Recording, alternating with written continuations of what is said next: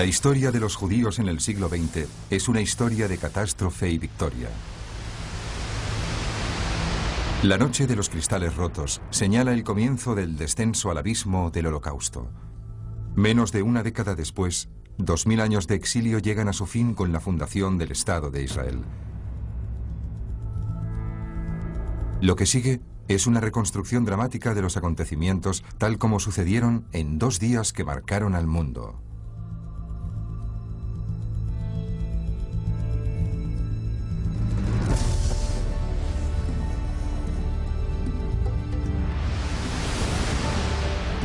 9 de noviembre de 1938.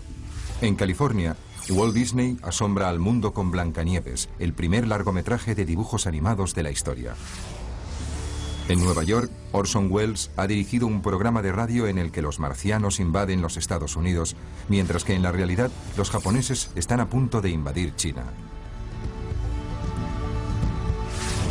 Y en Alemania, Hitler está a punto de sentarse a cenar.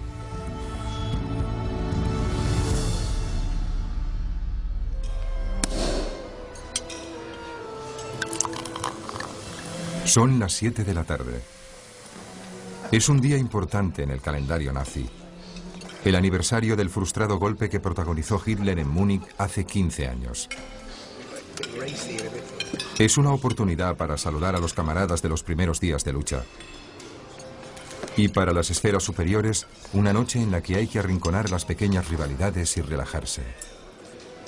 Pero detrás de las sonrisas vibra la tensión. Joseph Goebbels es ministro de Propaganda e Información. Hasta el momento, en opinión del Führer, ha sido un hombre de valor limitado. Su posición está en juego. Pero esta noche va a cambiar todo esto.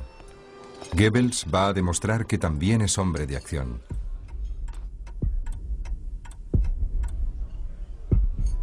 Llega un telegrama para el Führer. Son noticias tan importantes como para interrumpir la velada. Para Goebbels es un regalo caído del cielo.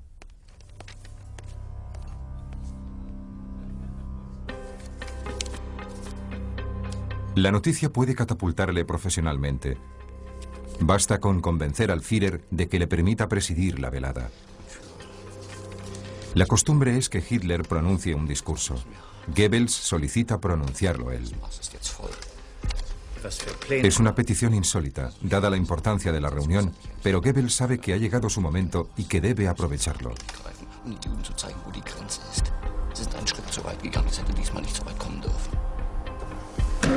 Hitler cede al final y abandona pronto la reunión. El telegrama se refiere a un hombre que hace menos de una semana era un completo desconocido.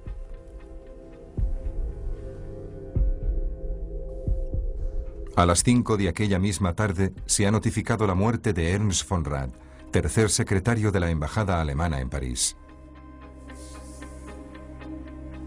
Ha muerto en un atentado realizado por un joven judío de 17 años llamado Herschel Greenspan. Los judíos pagarán este hecho con sus casas, sus trabajos, su libertad y su vida.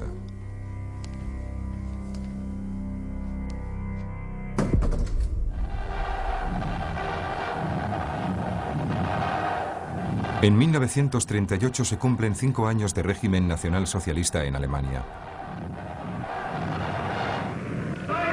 Durante estos cinco años se ha culpado a los judíos de todos los fracasos económicos del país y poco a poco se ha ido cerrando un dogal jurídico alrededor de su cuello.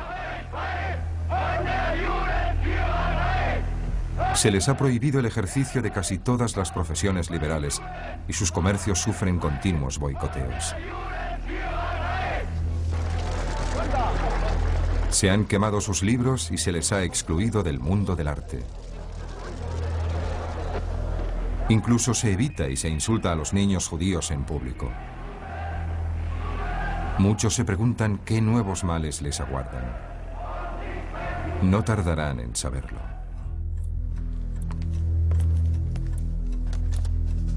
En Múnich, Goebbels está a punto de encender la mecha del holocausto. Compatriotas alemanes, La nación alemana está amenazada. Empieza con un tema conocido. Presentar a los judíos como una amenaza para la paz y la seguridad de la nación. Todo judío, por pertenecer a la raza judía, forma parte de una conspiración internacional contra la Alemania nacional-socialista. De pronto, lanza la noticia de la muerte de Ernst von Rath. Es la base perfecta para construir un plan de represalia por un acto del que, según él, son culpables todos los judíos del mundo. No es un acto cometido por un judío aislado, sino la plasmación de un hecho deseado por todo el judaísmo. Krefeld se encuentra a 700 kilómetros al norte de Múnich. En esta ciudad hay una amplia y próspera comunidad judía a la que pertenecen Oskar Gompertz y su familia. Gompertz, un agente de comercio al que no le van mal las cosas, es uno más entre los 500.000 judíos que viven en Alemania. Todos están a punto de ser protagonistas involuntarios de un drama que transformará el mundo. Y habrá que hacer algo. En esta lucha histórica, todo judío es un enemigo. Desea nuestra derrota, nuestra aniquilación. Y hará cuanto pueda por conseguirlo. Camaradas alemanes, debemos defendernos.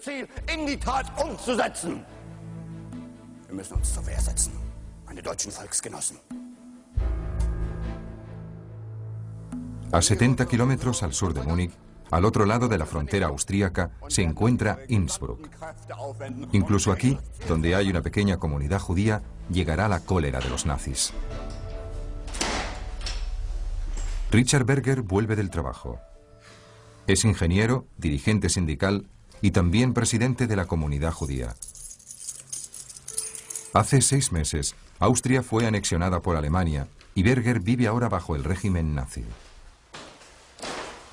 Organizó a sus trabajadores para oponerse a la anexión, por lo que Berger es ahora un hombre fichado.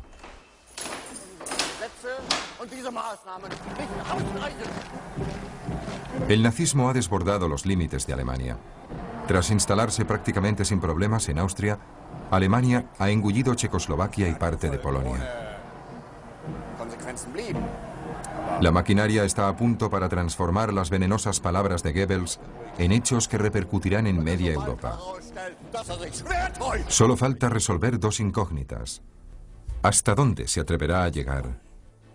¿Hasta dónde le seguirán los demás?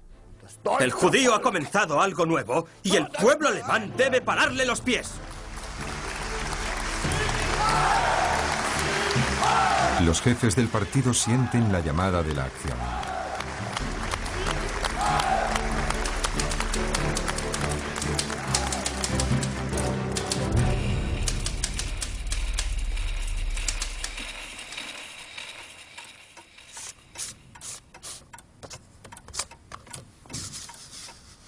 Es la una y veinte de la tarde. El jefe de la policía alemana, Reinhard Heydrich, concentra la esencia de la arenga de Goebbels en una serie de órdenes que se envían a los puestos de policía y a las unidades de las SS de todo el país. Es un plan de limpieza étnica. Se esperan manifestaciones contra los judíos y no deben impedirse.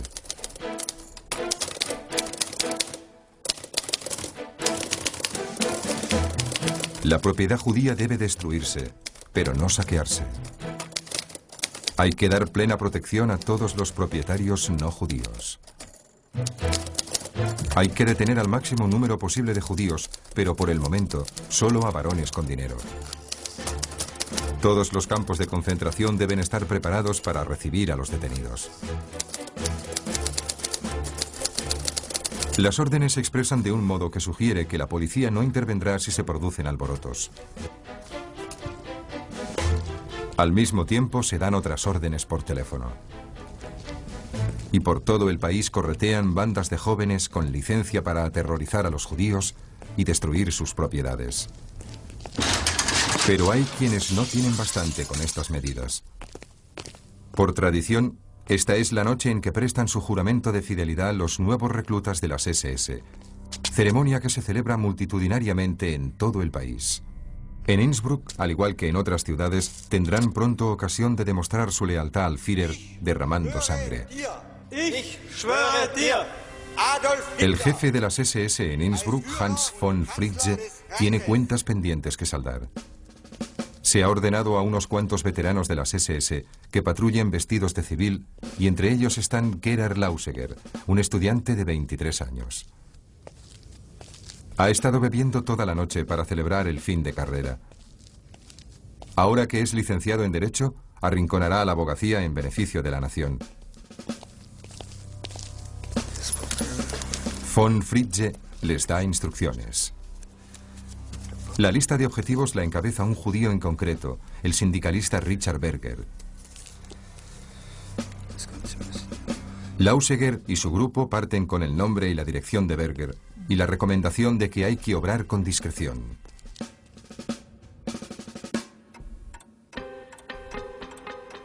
La comunidad judía local es pequeña y está muy unida. Los vecinos de Berger ya han recibido la visita de otras unidades especiales que no han obrado precisamente con discreción. A su amigo Grabat lo han cosido a puñaladas. Su mujer llamó a un médico, pero ya era tarde. Grabat estaba muerto. El grupo de Lauseger decide entendérselas con Berger sin testigos y se lo llevan para interrogarlo. Por lo menos es lo que le dicen a él.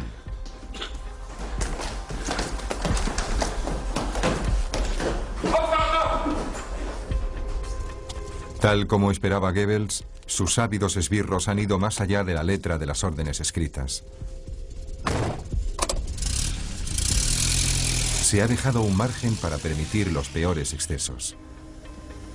Comenzó exactamente a las 2 de la madrugada. En Múnich, Goebbels recibe el primer informe sobre lo que está ocurriendo. Contiene una lista de propiedades destruidas y la notificación de la primera muerte, un judío polaco. Hay además un mensaje personal del jefe de policía de la Alta Baviera señalando que habrá más muertes si no se da orden de impedirlo. Goebbels no se inmuta por un judío muerto y no da ninguna orden. Ya no hay marcha atrás para los sucesos de esta noche.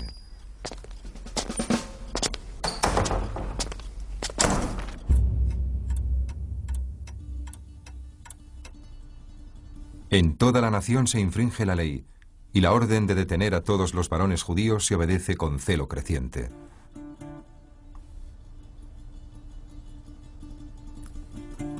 En Krefeld, al noroeste de Alemania, la familia Gompertz duerme.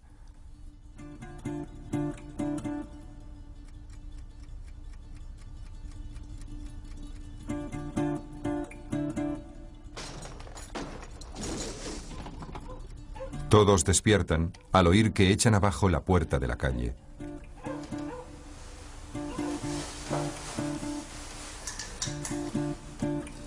Ha llegado un pelotón de hombres de las SS para detener a Oscar.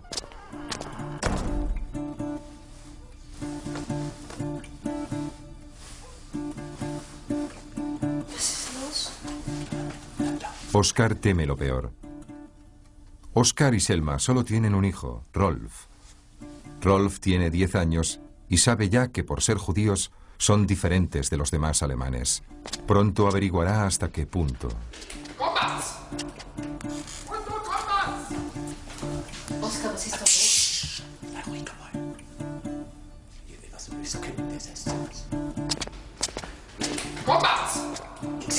Oscar tiene una infección ocular. Ayer mismo comenzó el tratamiento y Selma está muy preocupada por su salud.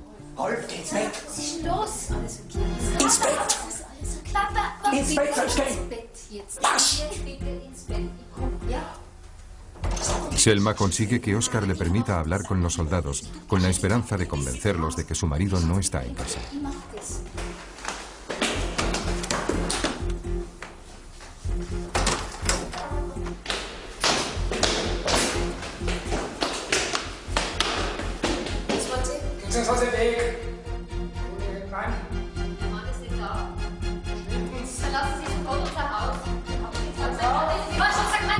Parece una detención normal y Selma es una mujer decidida. Rolf oye que han llegado para detener a su padre y piensa que debe hacer algo. Llena una pequeña maleta y le dice a su padre que si se lo llevan, él irá también.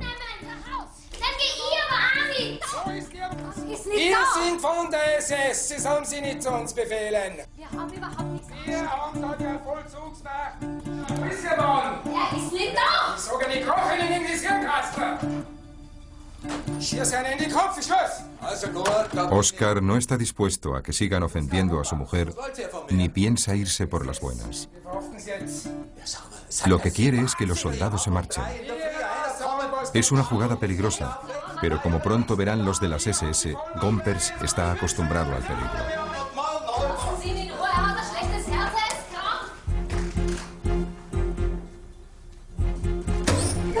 Oscar Gomperz combatió en la Primera Guerra Mundial, la misma guerra en la que Adolf Hitler luchó por la amada patria común.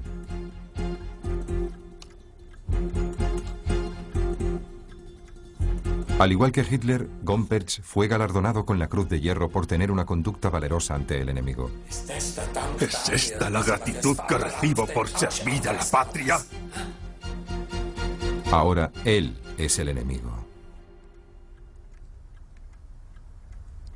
Rolf nunca olvidará lo que sucedió a continuación. Me pareció que estuvieron siglos mirándose sin saber qué hacer. ¿Qué vendría ahora? ¿El cochino judío y el culatazo en la cara de costumbre? ¿O algo peor y más rápido? Una bala en la cabeza.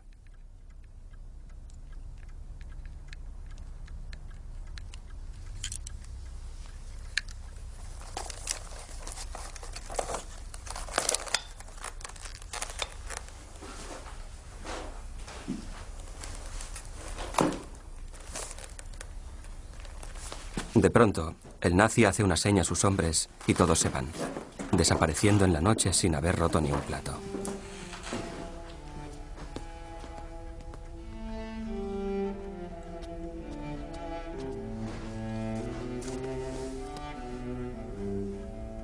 No todos tienen tanta suerte.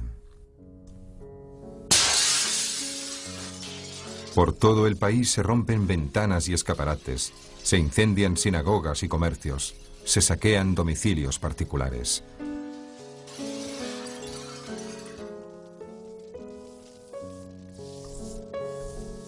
En Leipheim, el británico Michael Bruce presencia cómo las multitudes asaltan un hospital infantil judío. En cuestión de minutos rompieron todas las ventanas y derribaron todas las puertas. Se obligó a salir a todos los niños descalzos, pisando los vidrios rotos. En Berlín, Michael Lebau, de 14 años, es testigo de la destrucción de su casa. Les vimos destruir toda la vivienda de cinco habitaciones. Todo lo que mis padres se habían esforzado por conseguir durante más de 18 años desapareció en 10 minutos. En Mannheim, Günther Katz ve cómo asaltan las casas de los judíos de su barrio. Arrojaban a la calle todos sus enseres. Lo que no se llevaban los vecinos lo amontonaban y le prendían fuego.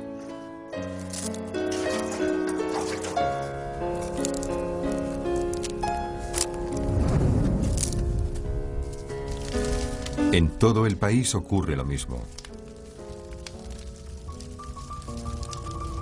En más de 150 ciudades y pueblos se destruyen 7.500 casas, empresas y sinagogas. El mensaje del país a los judíos es claro e inconfundible.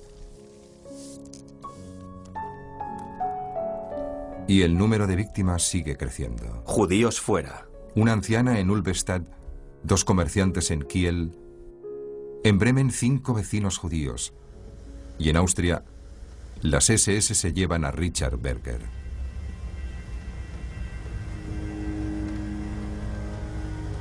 El subjefe de las SS, Walter Hofgarden, cuenta lo que ocurrió después.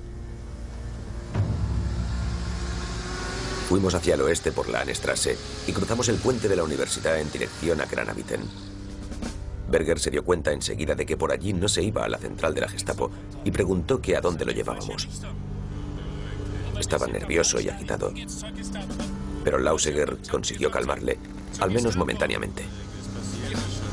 En cuanto salimos de la ciudad, Lauseger dijo en voz alta, para que le oyéramos todos, que no iban a emplearse armas de fuego.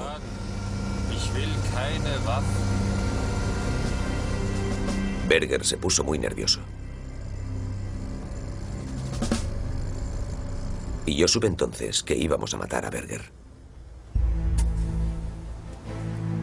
La luz gris de la mañana rasga la oscuridad de la noche.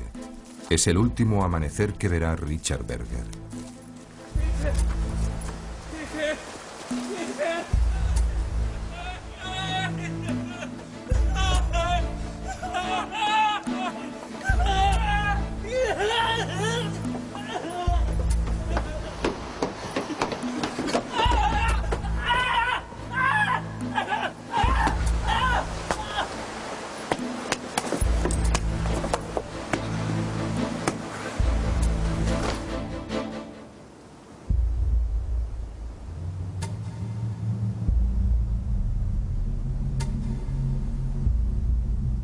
Richard Berger, dirigente de su comunidad, marido y padre, ha muerto.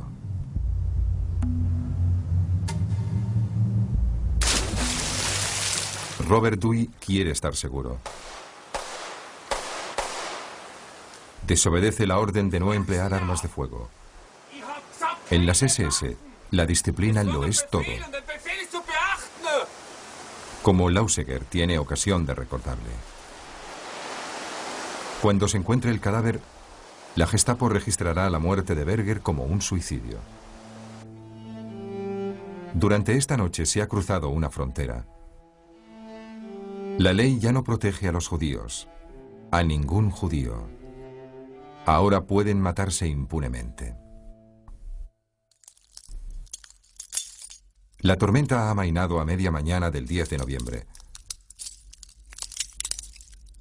Pero Alemania ha cambiado y todos se dan cuenta. El país ha perdido los últimos retazos de inocencia que le quedaban. Ha ocurrido lo que el mundo recordará con el nombre de Kristallnacht, la noche de los cristales rotos. A eso se refiere la consigna Judenraus, judíos fuera. Ha llegado el momento de que el pueblo alemán tome partido y adopte una postura u otra. Para Joseph Goebbels es el comienzo de una brillante carrera personal. Él y otros veteranos del partido proponen dos soluciones. Una, que los mismos judíos paguen los gastos de estas operaciones de limpieza étnica con sanciones que ascienden a un billón de marcos. Pero esto es solo el principio. La otra solución se refiere a un enfoque más sistemático del problema judío, a una solución final.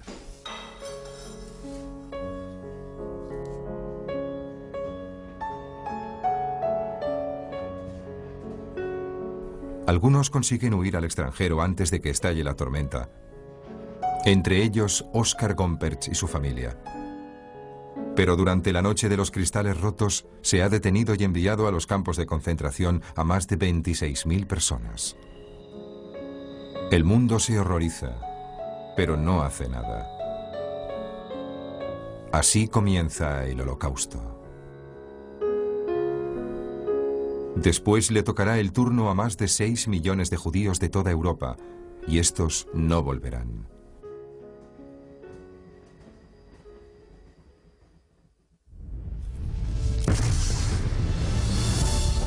Para poner fin al holocausto se necesitó una guerra mundial de casi seis años.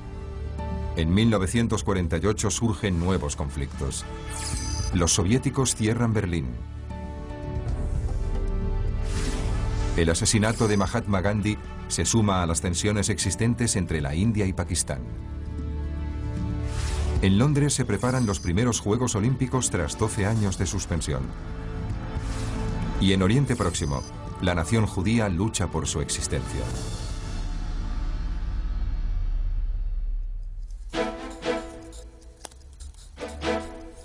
...14 de mayo, poco después de medianoche.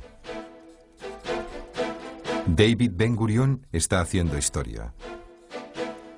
A las 4 de la tarde, cuando lea en voz alta estas palabras, la política internacional cambiará para siempre. En este sencillo texto se contiene el sueño al que aspira el pueblo judío desde hace dos mil años. Es la declaración de la fundación del Estado de Israel. Pero la nación podría morir el mismo día de su nacimiento. Hay fuerzas poderosas empeñadas en entorpecer o destruir al país en ciernes. En la vecina Jordania, el rey Abdullah encabeza una alianza de cinco países árabes, deseosos de acabar con el nuevo Estado en cuanto nazca. Se opone a las Naciones Unidas, que tiene sus propios planes para Oriente Próximo. La guerra civil devasta la región. Y el Imperio Británico, que ha sido el árbitro regional durante 30 años, se marcha de la zona. Su única esperanza está en Washington. Con el respaldo del presidente Truman, Israel tendría una posibilidad de sobrevivir. Pero Ben Gurion no sabe todavía si Estados Unidos reconocerá al nuevo Estado. Es una apuesta en la que está en juego el futuro de su pueblo y de todo Oriente Próximo.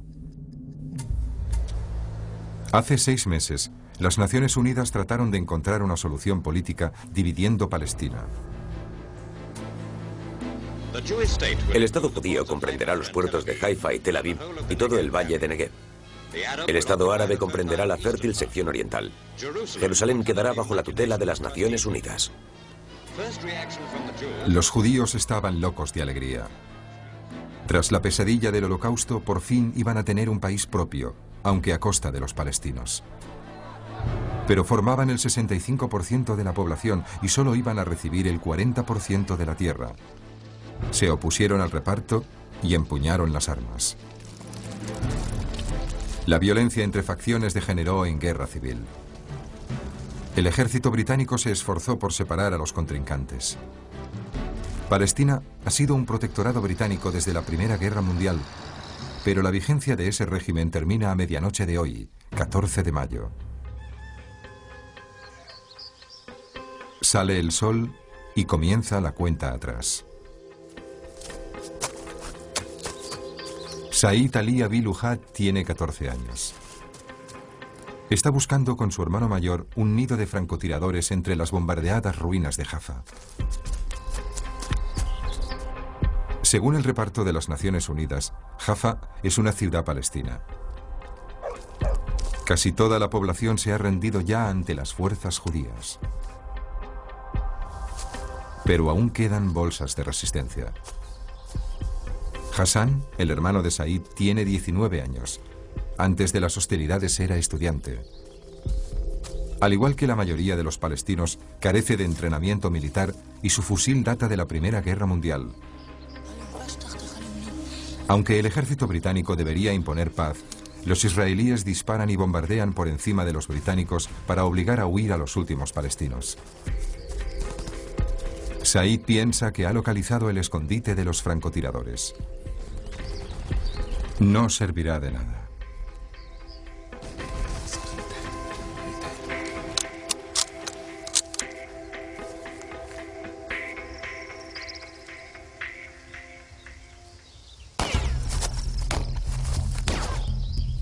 Cuando se marchen los últimos soldados británicos tendrán que defenderse solos. Ya en marzo, el gobierno estadounidense reconoció que el reparto de las Naciones Unidas estaba condenado al fracaso. Había que hacer algo. Si el Reino Unido da por terminada su misión y se marcha el 15 de mayo de 1948, la situación resultante será el caos. Naciones Unidas no puede permitirlo. El secretario estadounidense de la ONU, Warren Austin, propone el abandono temporal del reparto de Palestina y pide que el control del territorio, terminado el régimen británico, quede en manos de Naciones Unidas. Se promete poner fin a la guerra, pero la independencia judía tendrá que esperar. 12 de mayo, Tel Aviv. Dos días antes del fin del régimen británico, Ben Gurión convoca a su gobierno a una reunión de urgencia. Se enfrentan a un solo y difícil dilema. Aceptar el alto el fuego y aplazar la independencia o seguir adelante y arriesgarlo todo en un conflicto armado. Según Ben Gurión, la independencia es prioritaria y merece todos los sacrificios. Pero antes tiene que convencer a su gabinete. Muchos temen proseguir solos y no les faltan motivos. Golda Meir tiene dos hijos en el frente. Como enviada especial de Ben Gurión en Jordania, ha hablado hace poco con el rey Abdullah para pedirle neutralidad. Abdullah le ha presentado su propia solución. No habrá reparto de Palestina. Él será el único gobernante y a los judíos se les dará una pequeña zona autónoma alrededor de Tel Aviv, pero no un Estado. Él será el rey de los judíos. Meyer no aceptó la propuesta. obligado a atacarnos. Es cierto que prometió no hacerlo, que dijo que quiere ser nuestro amigo, pero no puede impedirlo. Lo peor no ha sucedido todavía. El alto el fuego es una iniciativa de Estados Unidos. Si lo rechazan, ponen en peligro el reconocimiento estadounidense de Israel y sin ese apoyo podrían sucumbir. El ministro de Asuntos Exteriores, Moshe Sheret, acaba de volver de Washington. Su misión era poner a Truman de su lado. Se sabe que el presidente simpatiza con la causa judía pero Sheret no consiguió entrevistarse con Truman y habló con el jefe del Departamento de Estado, el senador George Marshall. Marshall me dijo con toda franqueza, no apoyaremos vuestra independencia en este momento. Es más, no os ayudaremos. E impediremos la financiación que recibís de los judíos americanos.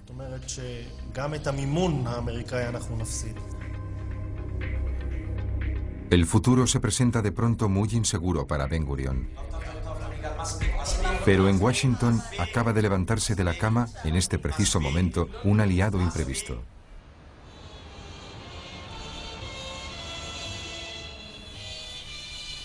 Clark Clifford es consejero de política interior de Truman.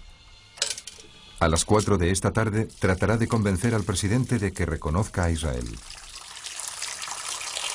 El senador George Marshall estará presente en la reunión.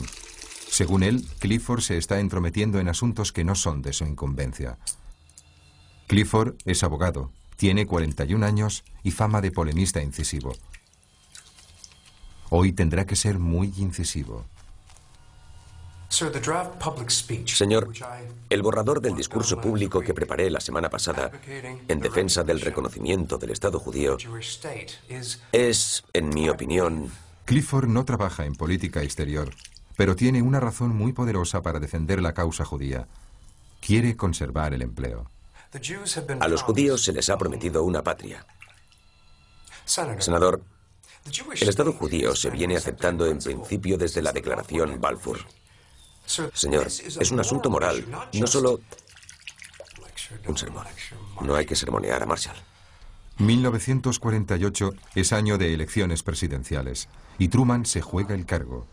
Solamente en Nueva York hay 100.000 votos judíos en el aire. Sí, los números carecen de lógica. 30 millones de árabes, 600.000 judíos. Las decisiones de Truman sobre política exterior podrían influir decisivamente en el futuro de su gobierno. Todos arriesgan mucho. Y si los judíos prosiguen solos, como creo que proseguirán, tendremos ocasión de apoyar a un país que defiende el sistema democrático en Oriente Próximo. Así será el Estado judío si le damos nuestro apoyo.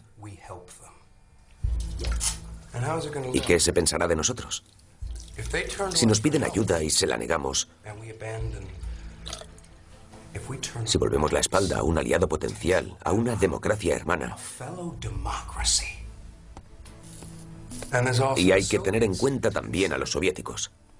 Si apoyan al Estado de Israel y este sobrevive, tendrán una cabeza de puente en la región. Mientras los políticos discuten, la guerra se intensifica. Las fuerzas judías aumentan su presencia en Jaffa gracias a la retirada de los británicos. En efecto, mientras un ejército de ocupación se retira, otro espera para ocupar su puesto. Abdullah concentra a sus hombres en la frontera. Ejércitos de Jordania, Siria, Egipto, Irak y el Líbano. 30.000 hombres con tanques, artillería y cobertura aérea. Dentro de dos días llegará el momento. La reunión de Tel Aviv prosigue hasta el anochecer. Ben Gurion espera aún que Truman se defina favorablemente. Pero si no es así, ¿qué ocurrirá? Sin reconocimiento internacional no podrán comprar armamento. ¿Cuánto durarán abandonados a su suerte?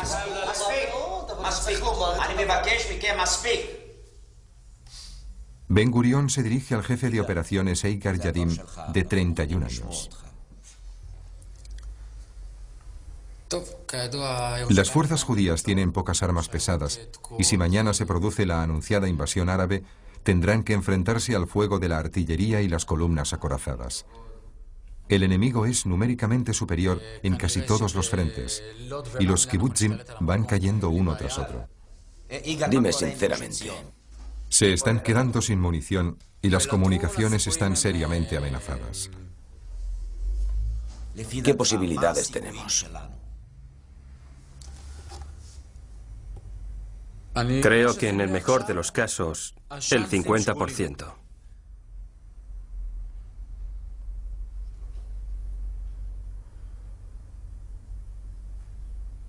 Hace días que Golda Meir no sabe nada de su hijo.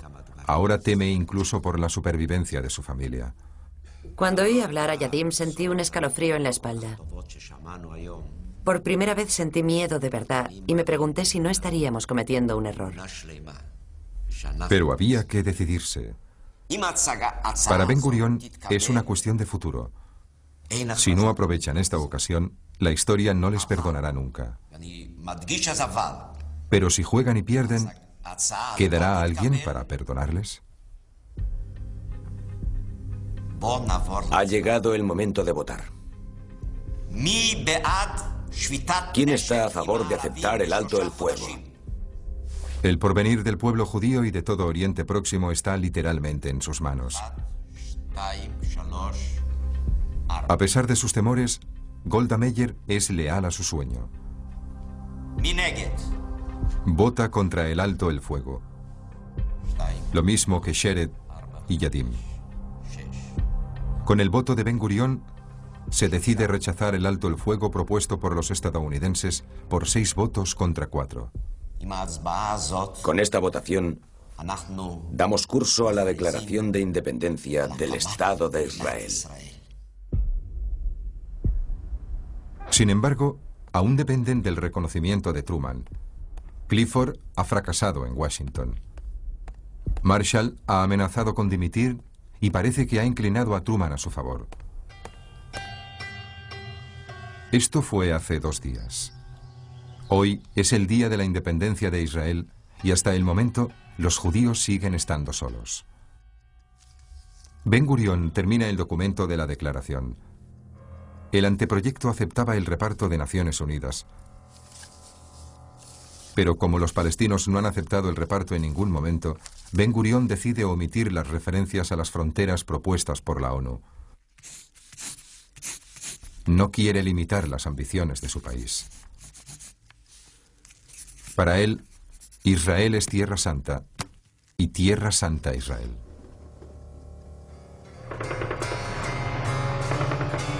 Sesenta kilómetros al este, en Jerusalén, se intensifica la lucha por apoderarse de la ciudad.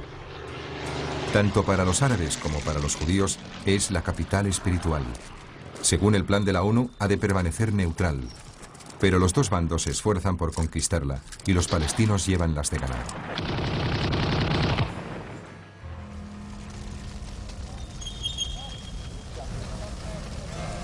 Hay noticias peores.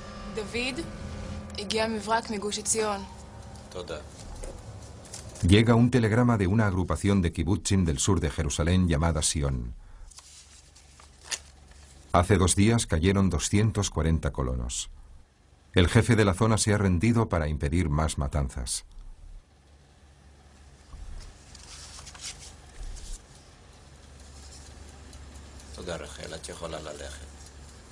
El camino de Jerusalén está despejado para la coalición militar árabe.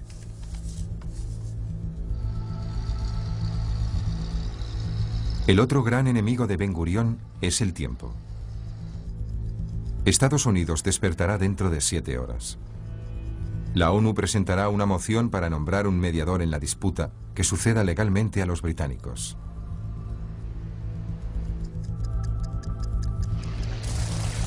A las 8 en punto se marcha Sir Alan Cunningham, el último gobernador británico. Con una duración de apenas 30 años, ha sido el gobierno colonial más breve de la historia del imperio, que se marcha dejando un país en crisis. En Jaffa, la resistencia palestina quema los últimos cartuchos.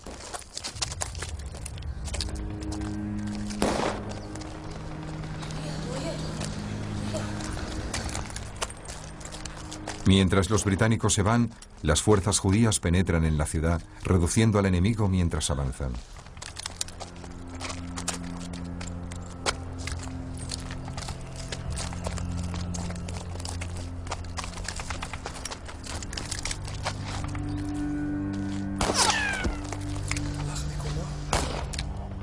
A Said y Hassan se les agota el tiempo.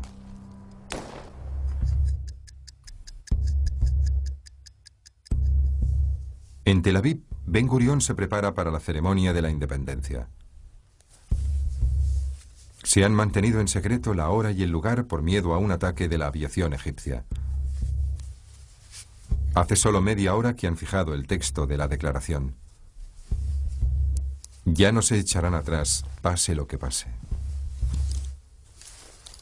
Y Ben Gurión conserva la calma ante la tormenta que se avecina.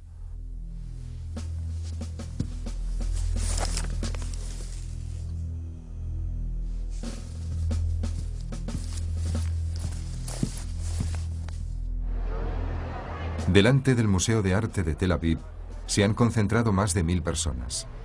El lugar secreto ha dejado de serlo.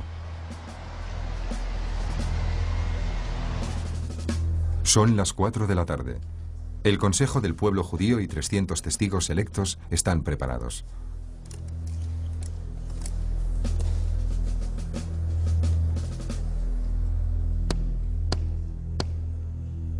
Atikva.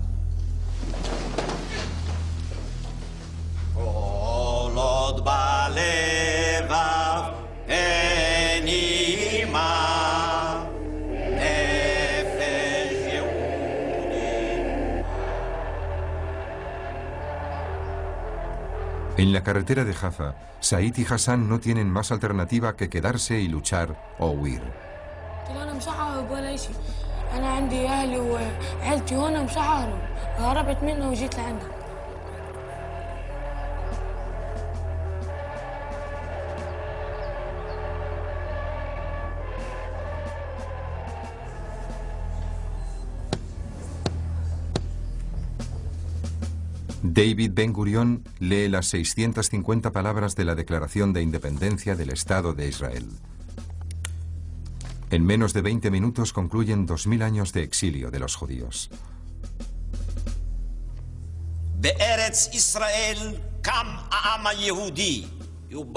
Menciona la Biblia, el holocausto y la propuesta de la ONU como pasos que se han dado en el camino de la redención presente.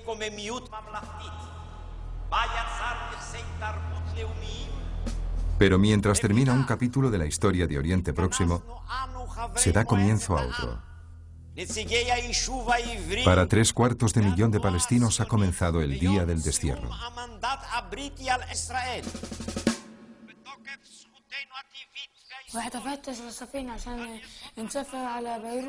Said dice que ha oído comentar que hay sitio en la última expedición británica que sale de la ciudad. Incluso les dejarán llevarse las armas. Es su última oportunidad.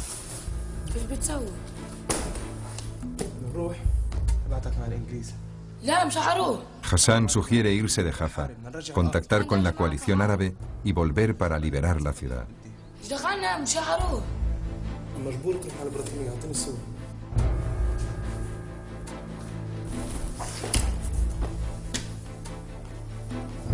Se llevan todos los recuerdos que pueden, así como las llaves de la casa familiar y la documentación de sus comercios. Pase lo que pase después de medianoche, cuando vuelvan habrá autoridades nuevas y tendrán que demostrar que son los propietarios legítimos. Esperan volver al cabo de unos días con el ejército de liberación. No se les ocurre que podrían no volver nunca.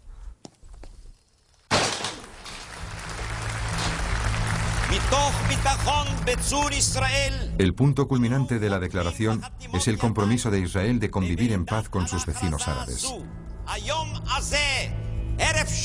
Para Golda Meir es el cumplimiento de un sueño que no esperaba haber realizado nunca.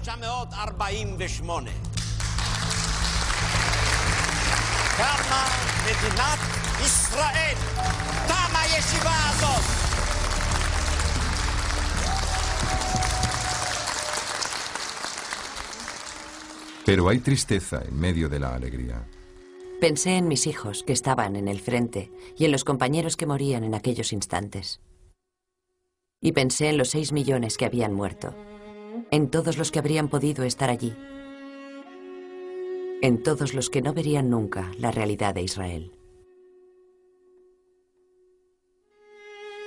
Hoy es una gran jornada de triunfo, pero Meyer sabe que la verdadera lucha acaba de comenzar. Las próximas horas son cruciales para la existencia del país recién nacido. Y la clave de su supervivencia está a 8.000 kilómetros de allí.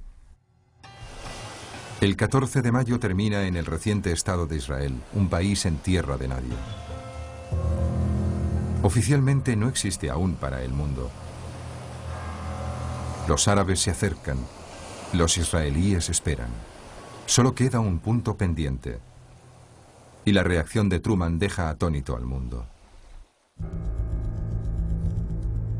A las 6 y 11 minutos de la tarde, hora de la costa atlántica, el presidente Truman responde a las peticiones israelíes y reconoce oficialmente a la nueva nación. Su documento, como la declaración israelí, no habla de fronteras. Truman reconoce en realidad un país sin fronteras. El resto del mundo sigue el ejemplo de Estados Unidos. Israel es una realidad. Esperamos que todos los países del mundo nos ayuden en esta difícil tarea. Emocionado por la noticia, Ben Gurion hace unas declaraciones por la radio solicitando el apoyo del mundo. Mientras pronuncio estas palabras, aviones enemigos están bombardeando Tel Aviv. Al fondo se oyen las explosiones de las bombas de los aviones egipcios que atacan el territorio israelí. El rey Abdullah cumple su promesa y trata de destruir el nuevo Estado. Pero las tornas están a punto de cambiar. Gracias a su reconocimiento, los israelíes pueden adquirir ahora las armas que necesitan y al final ganarán su guerra de independencia. Aquel mismo día, los israelíes ocupan los últimos rincones de Jaffa, sin excluir la casa de Said y Hassan Ali Abi Luhat. Tres cuartos de millón de palestinos no volverán nunca a su casa. Y en las primeras horas de independencia se establece la pauta de los próximos 50 años. El Estado de Israel sigue existiendo en la actualidad. Pero el sueño de Ben Gurión sigue sin realizarse. Israel no vive aún en paz.